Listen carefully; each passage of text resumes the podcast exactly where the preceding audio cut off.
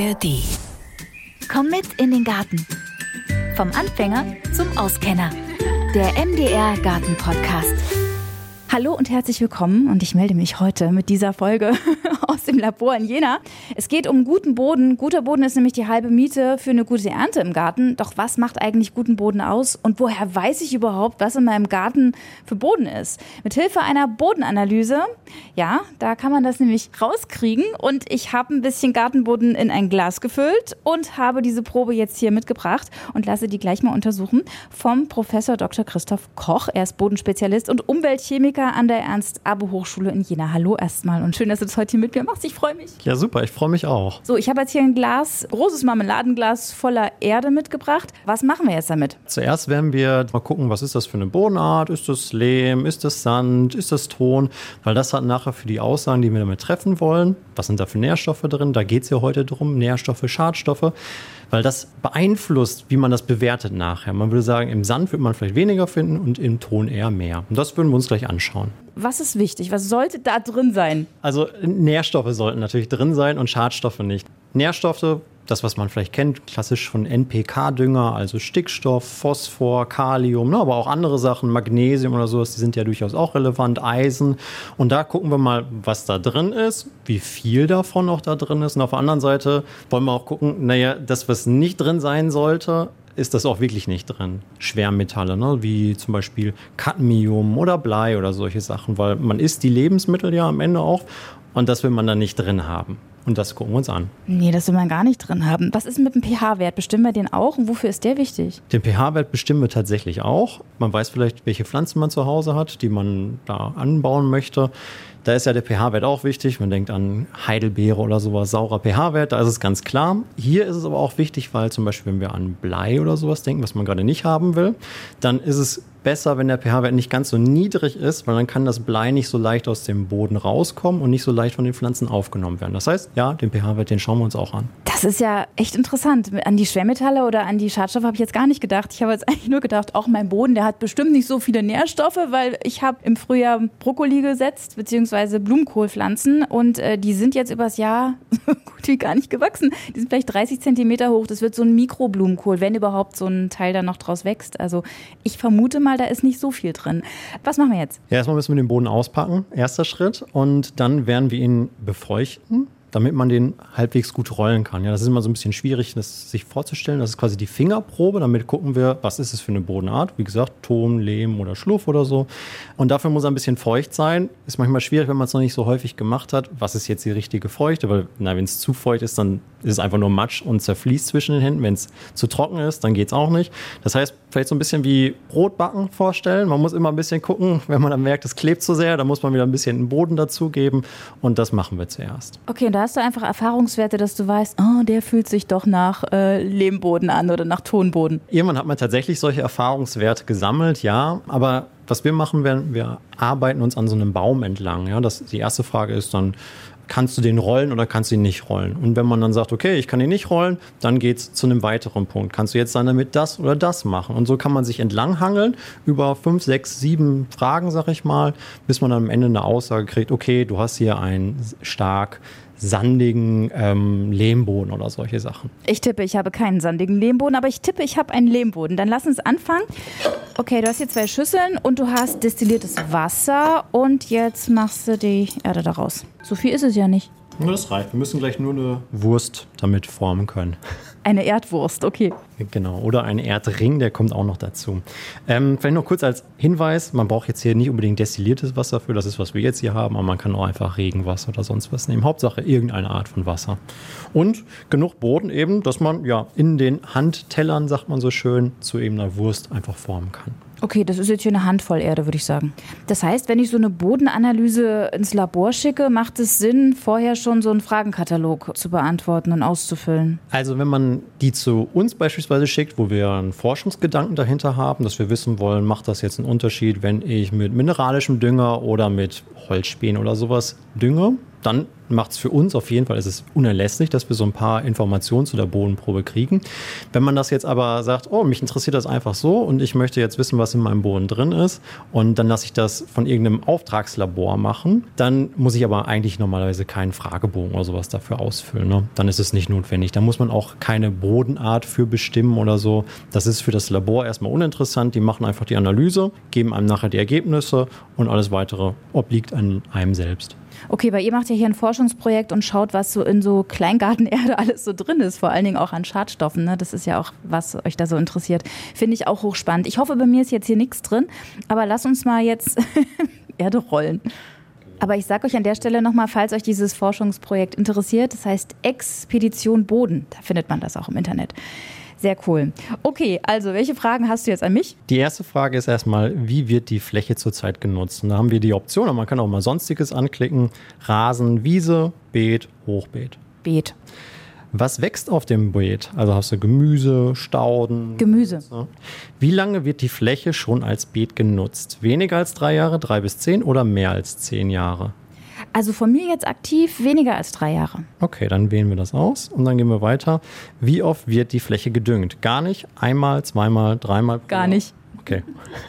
Womit wird gedüngt? Gut, das hat sich jetzt hier erledigt. Da gibt es ja die verschiedensten Sachen. Für mich war ganz überraschend Therapreta. Ich weiß nicht, ob ihr davon schon gehört habt. Zu Therapreta mache ich dieses Jahr auf jeden Fall noch eine Folge, weil ich das auch hochspannend finde. Es wird auch kontrovers diskutiert. Also, ähm, wie ist deine Meinung dazu? Meine Meinung, auch wenn ich damit manchen auf den Schlips trete, ich glaube fast, es reicht, wenn man so die klassischen Varianten macht, die bei uns sich auch bewährt haben einfach. Aber spricht auch nichts dagegen, dass man es einfach mal ausprobiert. Pflanzenerde versus Kompost vielleicht. Das finde ich auch ein ganz interessantes Thema. Ich habe jetzt aus dieser Bodenprobe, die ich mitgenommen habe, diese Fläche ist nicht gedüngt. Ich dünge sonst auch so ein bisschen mit abgelagertem Pferdemist, Brennnesseljauche, so das sind so die Dünger, die ich in meinem Garten ausbringe. Äh, was ist die nächste Frage? Wurden schon mal Pflanzenschutzmittel eingesetzt? Nein. Und dann geht's los tatsächlich hier mit dem Bestimmen. Willst du das machen? Soll ich das machen? Nee, mach du das, ich guck zu. Okay, dann krieg ich, äh, musst du einmal mein Handy nehmen und einmal die Fragen weiterklicken. Das mache ich. Weil ich habe gleich schmutzige Hände. Das finde ich gar nicht schlimm, dass du die gleich hast. So, dann nehmen wir das mal hier alles. Und man sieht schon, so zum Beispiel, ja, wenn man es einfach mal drückt, dann stellt man schon fest, das klebt noch nicht so sonderlich gut, ja. Da würde man jetzt beim Boden ähm, und beim Brot auch noch mal ein bisschen Wasser dazugeben. Aber es ist schon interessant, dass du jetzt noch nichts dazugegeben hast und es trotzdem schon zusammenhält. Ja, das ist häufig, vor allem wenn man jetzt sagt, naja, es ist wahrscheinlich ein lehmiger Boden, wie du es gesagt hast, da ist immer noch sehr viel Wasser tatsächlich in den ganzen kleinen Poren noch drin. Manchmal ist das für die Pflanzen auch tatsächlich noch verfügbar, aber es ist sehr selten, dass wirklich gar keine Feuchtigkeit mehr im Boden drin ist. Ob man damit was als Pflanze anfangen kann, ist dann eine andere Frage. Und jetzt steht hier, versuche die Probe zwischen den Handtellern zu einer bleistiftdicken Wurst auszurollen. Ja, das müssen wir jetzt hier machen. So, jetzt langsam passt schon besser. Man muss, wie gesagt, immer die richtige Konsistenz haben. Und jetzt heißt es einfach rollen tatsächlich. Und dann merkt man, es zerfällt schon. Das heißt, wir brauchen noch ein bisschen Feuchtigkeit. Einfach, ja, wie man das vielleicht mit Knete auch kennt, tatsächlich zwischen die Handteller nehmen, ein bisschen rollen und gucken, wie dünn man es hinkriegt, ohne dass es komplett abreißt. Hier sieht man, es lässt sich schon ganz gut rollen, aber Bleistiftdicke kriegen wir wahrscheinlich auch hin. Ob wir es noch kleiner hinkriegen, lässt sich dann zeigen. Das ist schon ein Bleistift. Hier unten zumindest. Finde ich auch. Dann geht's weiter. Versuche die Probe zu einer Wurst von halber Bleistiftstärke. Oh, ich glaube, da wird es schon schwierig. Schwieriger, genau. Und entweder man kriegt es hin oder man kriegt es nicht hin. Es geht ja auch nicht darum, dass man es hinkriegt letzten Endes. Das hängt wirklich vom Boden ab. Und wenn ich jetzt feststelle, oh, das wird nichts, dann weiß ich, ich lande wahrscheinlich schon eher im Bereich des sandigen Bodens nachher, ne? weil der nicht so gut klebt. Echt sandiger Boden, das hätte ich jetzt gar nicht erwartet. Ja, aber, aber- guck mal, das ist, das ist halber Bleistift. Dem würde ich auch so zustimmen. Prüfe die Körnigkeit. Deutlich mehlig, Sandkörner kaum fühlbar, schwach, bindig, reißt und bricht kaum. Oder etwas mehlig, wenig Sandkörner, schwach, bindig, formbar, nicht mehlig. Was sagst du? Ich würde nicht mehlig sagen hier an der Stelle. Also da knirscht irgendwie gar nichts. Nee. Nee. Musst ja schon ganz genau hinhören. Nee, also es ist kein Knirschen. Versuche die Wurst zu einem Ring zu formen. Oh, jetzt habe ich sie hier wieder reingetan, die Wurst. Das ist ja mehr Basteln hier. müssen wir sie erstmal wieder Richtung Wurst kriegen und mal schauen, ob man sie. Das ist wirklich dann legen eher und schauen, ob das. Ja, aber Nee, nee, die das, das, bricht. das wird nichts. Schlecht formbar. So, Bodenart, sandiger Ton. Da bin ich jetzt überrascht. Ja, aber so sieht man tatsächlich eigentlich, was man durch diese Fingerprobe, sage ich mal, vielleicht noch ein bisschen genauer rauskriegen kann, als wenn man so einfach tippt, was habe ich denn ungefähr für einen Boden. Ne? Aber man muss auch sagen, manchmal sind die, die Übergänge sind jetzt teilweise fließen. Ne? Also der sandige Ton, der kann dann auch schon wieder in anderen Bereichen relativ nah dran sein. Also das ist wirklich fließende Übergänge, die man da hat. Aber grundsätzlich ist es doch erstmal die Basis, zu wissen, was habe ich überhaupt für einen Boden. Also ich habe jetzt einen sandigen Tonboden. Das überrascht mich. Ich habe gedacht, ich habe einen Lehmboden, weil Erfurter Becken bekannt für den Lehmboden ist es dann bei mir offensichtlich nicht. Was fange ich mit sandigem Tonboden an? Also was sollte da jetzt drin sein? Was da drin ist, das müssen wir gleich wirklich in der Analyse rausfinden. Was man aber sagen kann, vielleicht anders als bei reinem Sandboden oder sowas, das weiß man ja auch, wenn man zu Hause irgendwie Sand hat, gießt Wasser drauf, ja, das Wasser läuft durch und es speichert kaum Wasser. Ne? Das ist jetzt bei Ton eine ganz andere Geschichte. Umso kleiner nämlich die Partikel werden, umso größer wird, wenn man dasselbe Volumen nimmt, also weiterhin ein Liter Boden oder sowas, umso größer wird letzten Endes die Oberfläche, weil man einfach viele kleine Partikel hat und die zusammen dann eine größere Oberfläche machen. Das heißt, dass auch viele Nährstoffe sich einfach besser, weil mehr Oberfläche da ist, besser eben an diesem Boden binden können. Das heißt, beim Sand würde man jetzt erwarten, dass da sowieso nicht so ganz viel drin ist, letzten Endes. Hm, was gut ist auf der einen Seite, weil man wenig Schadstoffe drin haben sollte, aber natürlich auch schlecht, weil man irgendwie wenig Nährstoffe drin hatte. Ne?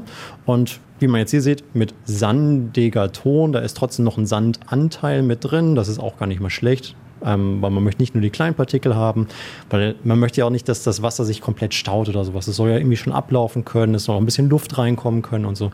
Das heißt, das sind dann auch alles wichtige Sachen. Für uns im Labor, aber gleich ist es interessant, okay, was haben wir für eine Bodenart, weil dann können wir sagen, sind das die Werte, die wir jetzt hier sehen, sind das welche, die man auch da vielleicht erwarten würde oder sind die überraschend niedrig oder überraschend hoch? Okay, dann bin ich mal gespannt. Das heißt, wir nehmen jetzt unsere Bodenprobe und gehen damit wohin? Einmal nach drüben. Einmal nach drüben ins Nachbarlabor, okay. Wir haben natürlich in unserem Boden, wie gesagt, zum Beispiel Blei oder auch Phosphor drin. Es ist nochmal die Frage, naja, wenn ich jetzt zum Beispiel zu viel Blei drin habe, da hatten wir auch schon Proben, wo das wirklich extrem hohe Bleiwerte drin sind und Blei ist halt schlecht beispielsweise für die Nerven oder sowas. Das will man also nicht haben. Aber man kann nicht immer direkt sagen, ist das sofort ein Problem, weil es kann sein, dass dieses Blei auch in dem Boden so stark eingebaut ist, so stark gebunden ist, dass es da gar nicht rauskommt. Deswegen muss man überlegen, naja, für die Analyse, wenn ich jetzt wissen möchte, was ist in meinem Boden, dann möchte ich schon irgendwie wissen, was ist da überhaupt insgesamt drin. Aber das heißt nicht zwangsläufig, dass das das auch ist, was beispielsweise durch Regen oder sowas rausgespült werden könnte, was dann von den Pflanzen aufgenommen wird. Aber wir werden jetzt gleich den Boden nehmen, wir würden den mit ein bisschen Säure behandeln und in die Mikrowelle stellen, ein paar Minuten. Dann hat sich das letzten Endes in dieser Säure gelöst und wir können mit unserem Gerät dann tatsächlich auch messen, was da eben alles drin ist. Vielleicht ganz, ganz kurz erklärt, was hier in, dieser, in dem Gerät passiert. Wir haben, wie gesagt, unsere Stoffe, die jetzt in dieser Säure gelöst sind. Die messen wir gleich. Das ist ein Atomabsorptionsspektrometer. Hört sich ganz fancy an, genau, ja. Naja, wir haben Atome, nämlich ein Bleiatom, ein Magnesiumatom und so weiter.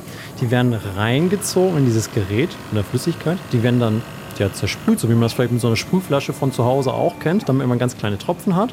Und das wird in so eine Flamme reingeführt. Und in dieser Flamme verdampft halt das ganze Lösungsmittel, also das Wasser beispielsweise. Und wir haben nachher nur noch die Atome da. Wir lenken einen Lichtstrahl durch unsere Probe dann durch, die jetzt in Gasform vorliegt.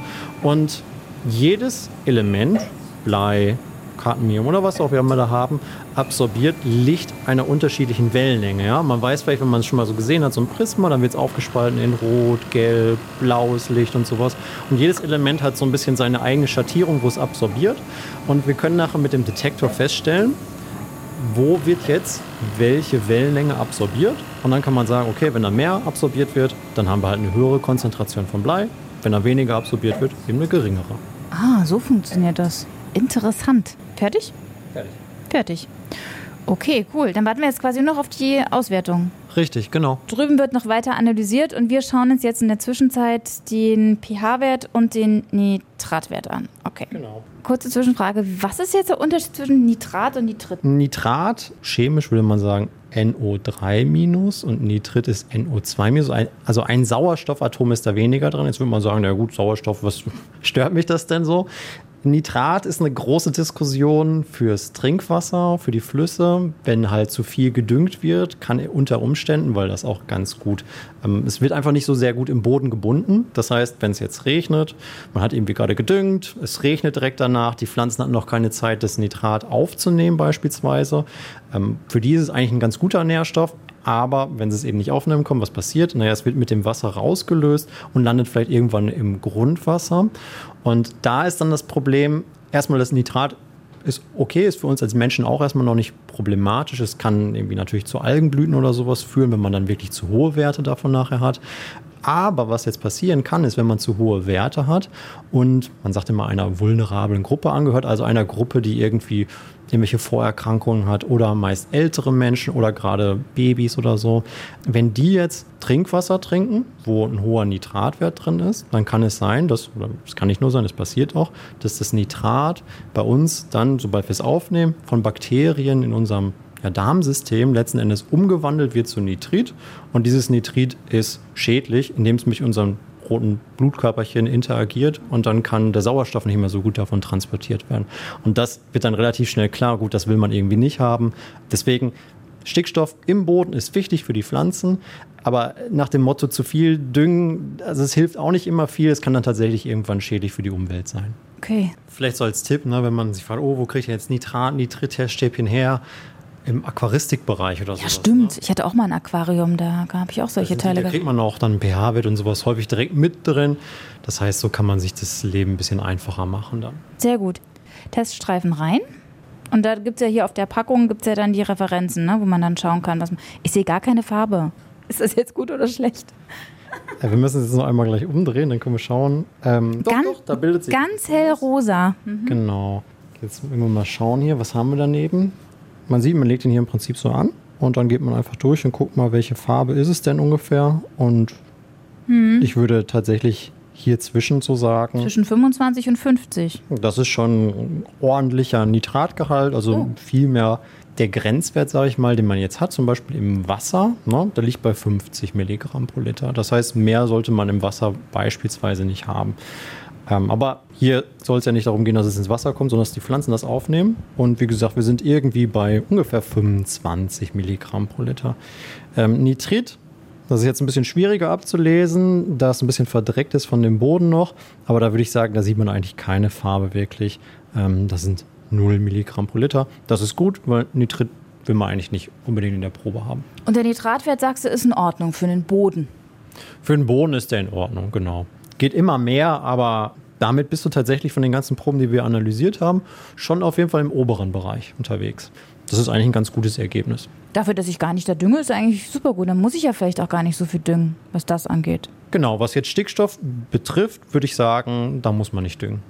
So, und jetzt nach Nitrat- und Nitritwert ähm, steht noch der pH-Wert aus. Da hast du auch noch einen Teststreifen.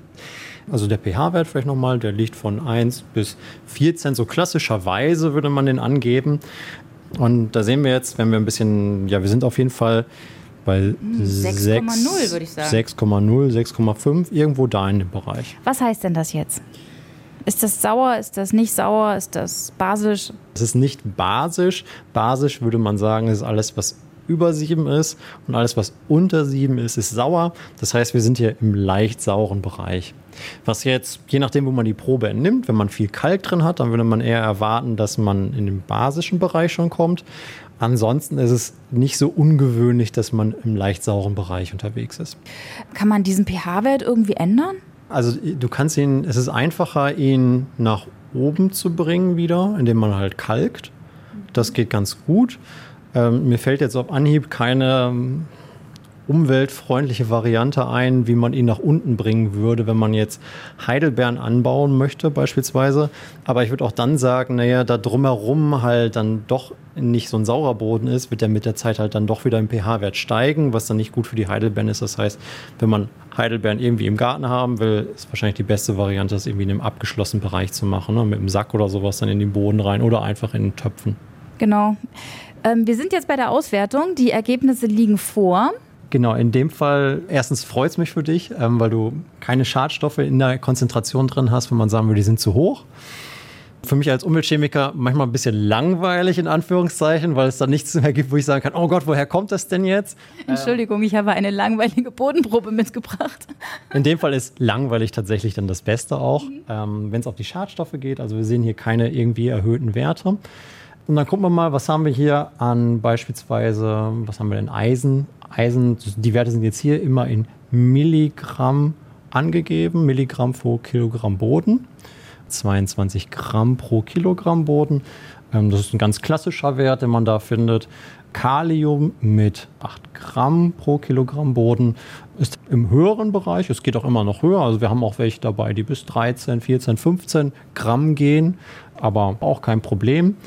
Dann, was sehen wir noch? Magnesium ist auch im mittleren Bereich, ist also auch komplett ein normaler Wert, den wir jetzt hier haben. Wir haben jetzt hier 7 Gramm pro Kilogramm. Ähm, das ist ganz vernünftig. Mangan so als kleiner Mikronährstoff. Wir haben noch Phosphor hier beispielsweise mit 930. Das ist tatsächlich ein relativ niedriger Wert. Finde ich auch. Ich sehe da hier so 2000, 2020 sind solche, 2200 sind solche anderen Werte. Hm, Genau, hängt auch wieder von der Pflanze ab. Ne? Also für viele Pflanzen reicht das vielleicht auch einfach, muss man auch sagen. Man möchte ja nicht immer ähm, ganz oben mitspielen, wie man hier sehen kann, vielleicht in dieser Tabelle auch, dass andere, die besonders hohe Werte haben, wenn man sich dann auch guckt, ähm, woher kommen die denn? Dann sieht man, okay, da wird tatsächlich häufiger gedüngt. Das ist vielleicht für den Phosphor ganz okay. Der bleibt auch meist im Boden, da wo er hingebracht wird. Das ist schon ganz gut. Allerdings gehen dann auf der anderen Seite die Stickstoffwerte wirklich in den Himmel. Und das braucht man wirklich nicht. Das kann im schlimmsten Fall auch einfach für den Boden auch problematisch sein. Ne?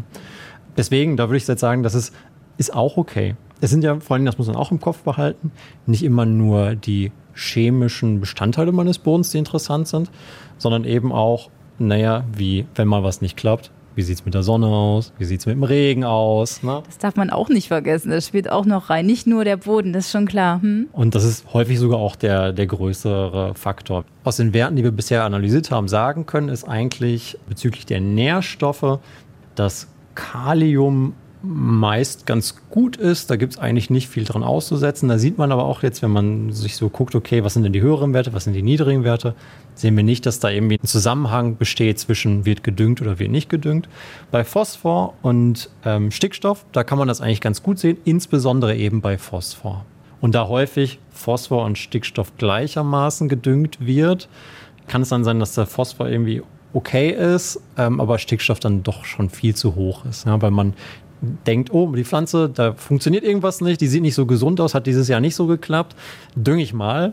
Und das ist eben nicht so gut für den Garten oder auch für die ganze Umwelt dann dann kann man ja sagen, es ist total gut zu wissen, was eigentlich im Boden steckt, um dann zu wissen, okay, das hat dann und da nicht geklappt, lag aber vielleicht auch an anderen Sachen und dann kann ich eben nicht noch mehr Stickstoff düngen, sondern muss vielleicht dann hier mehr Phosphor düngen oder dann einfach mich mehr mit diesen Düngern auseinandersetzen. Und falls ihr euch jetzt fragt, ach Dünger, woher weiß ich denn was, wie, wo, habe ich auch eine Folge zu gemacht. Schaut ihr einfach mal ähm, die Folgen durch in der ARD Audiothek. Ähm, ihr werdet was finden, auch zum Thema Boden. Wie muss ein guter Boden sein? Auch dazu habe ich schon eine Folge gemacht und das ist jetzt einfach einfach nochmal eine ganz wunderbare Ergänzung zu sehen, was ist in meinem Boden drin und ja, Christoph, was fange ich denn jetzt mit diesen Werten an? Ja, jetzt musst du für dich überlegen, was will ich hier anbauen? Das ist für mich schwierig irgendwie zu beantworten. Was braucht man jetzt da wirklich?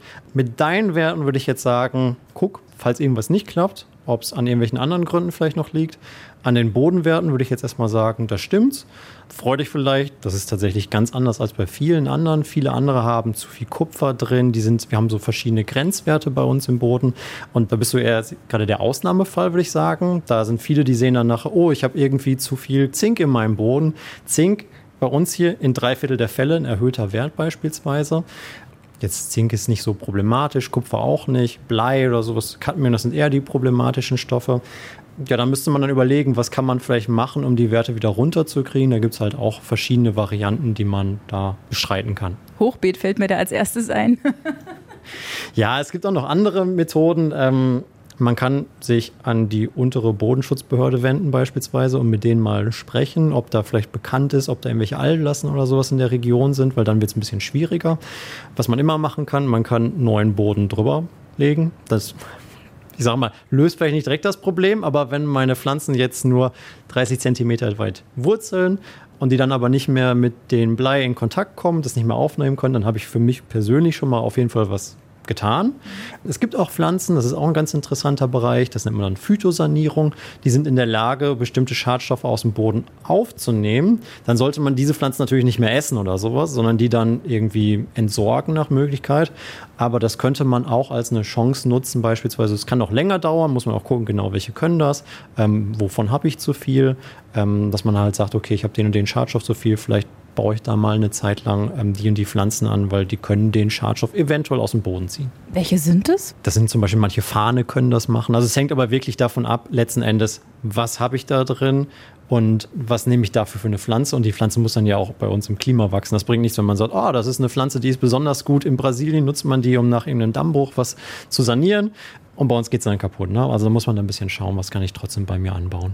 Aber Sanierungspflanzen für den Boden ist auf jeden Fall auch mal ein spannendes Thema. Ich glaube, dazu mache ich auch noch mal eine Folge. Wie sieht es denn eigentlich jetzt hier mit meinen Bleiwerten aus? Über die haben wir noch gar nicht gesprochen. Die, waren die auch okay? Ja, wie gesagt, bei dir war eigentlich alles ganz okay. Ähm, du hast jetzt hier einen Bleiwert von 24 Milligramm pro Kilogramm. Der Grenzwert ist ungefähr doppelt so hoch. Bis man da sagen würde, das ist ein Problem, müssten die Werte nochmal 20 Mal so hoch sein letzten Endes. Und es ist auch nicht überraschend, Blei hat man eigentlich immer im Boden, nur besonders erhöhte Werte die kommen häufig dann vom Menschen. Nun habt ihr jetzt hier ein Projekt laufen und äh, ich darf, mein, darf mich quasi jetzt in meiner Bodenprobe an diesem Projekt beteiligen. Wenn ich jetzt nicht so ein Projekt in meiner Umgebung habe, wo ich mitmache, weil das ist ja jetzt hier auch auf Thüringen beschränkt, was kostet so eine Bodenanalyse? Weil das ist schon interessant zu wissen, was habe ich da eigentlich drin und dann eben auch ähm, daraus Konsequenzen zu ziehen und eben zu handeln, auch im Garten. Also man kann zwischen zwei Arten so von Analysen unterscheiden. Einmal die, die man sich vielleicht im Baumarkt, im Pflanzencenter kaufen kann. Da hängen ja manchmal auch so kleine Kits. Die sind jetzt nicht so bei Weitem nicht so umfassend wie das, was wir hier gemacht haben. Für diese richtig umfassende Analyse, wie mit den Geräten, die wir hier machen, fangen die Preise so an. Ja, die können dann variieren natürlich nach Anbieter bei vielleicht 60 Euro und dann ein bisschen aufwärts. Aber da muss man dann vielleicht vergleichen, was sind die Preise. Aber 60 Euro verglichen mit dem Kit, was man so im Baumarkt kriegen kann, ist das eigentlich ein vernünftiger Preis. Man will es ja nicht regelmäßig machen, man will einmal eine Aussage bekommen. Genau, das machst du einmal und dann halt ordentlich im Labor, so zwischen 60 und vielleicht 100 Euro wird es kosten und ansonsten günstiger, aber auch weniger Inhalte, weniger Werte sozusagen dann aus dem Baumarkt. Reicht ja dem einen oder anderen auch schon. Also ich fand es total interessant. Vielen Dank ja, für die Expertise, für die Probenentnahme und die Analyse. Ja, super gerne. Hat mich gefreut, dass du da warst. Ja, und ich frage meine brauchst du die jetzt noch? Nee, das kann äh, ich jetzt wieder mitnehmen. Bisschen was, ein bisschen was würde ich tatsächlich ähm, abfüllen, weil wir überlegen halt mit unserem Projekt noch weiterzumachen. Andere Themen sind natürlich, wie viel Mikronährstoffe kann man so im Boden finden. Kennt ja auch irgendwie jeder. Ne? Man buddelt in seinem Boden rum und fragt sich mal, wo kommen diese Plastikteile hierher? Das wollen wir uns auch nochmal genauer anschauen. Mikroplastik habe ich auch schon gefunden in meinem Boden. Reste von Mülltüten, Reste von diesen, kennst du noch diese kleinen Pommesgabeln? Früher, als man noch mit Plastikgabeln Pommes essen konnte, äh, die hatte ich in Teilen auch in meinem Garten, also in der Erde drin, ja. Das ist schon nicht schlecht, die gefunden zu haben. Klar, es ist immer überraschend, irgendwelche Reste von klein gehäckselten Pflanztöpfen oder sowas. Ne? Das findet man ja wirklich überall eigentlich. Das meiste, was man sehen kann, ist auch nicht das Problem, weil es ist dann nicht Mikroplastik, sondern eher Makroplastik, also großes Plastik. Ähm, aber genau, da wollen wir einfach mal schauen, was, was gibt es denn da. Und dafür ist es halt ganz cool, dass wir deine Probe jetzt noch hier behalten können und die dann bei gegebenen Zeitpunkt nochmal uns genauer anschauen können. Sehr gerne. Und dann komme ich und erwarte Ergebnisse, wie viel äh, Mikroplastik dann in meinem Garten drin ist. Cool, da können wir ja noch gerne nochmal eine Folge zu machen. Ja, klar, gerne. Sehr schön, Christoph. Vielen Dank. Und natürlich habe ich auch Fotos gemacht von unserer ganzen Analyse und die habe ich euch im Beschreibungstext verlinkt. Da könnt ihr euch das anschauen. Echt hochspannend, so ein Tag im Labor. Also echt cool. Und in der nächsten Folge bleiben wir beim Thema Boden. Da geht es ums Umgraben. Ja, Umgraben macht ja eigentlich nicht so viel Sinn. Das wissen wir spätestens aus der Folge, was guter Boden eigentlich braucht. Aber wie kann man Gärtnern ohne Umgraben? Das ist möglich mit der No-Dig-Methode, der Nicht-Umgraben-Methode. Und genau um diese geht es in der nächsten Folge. Also bis dahin.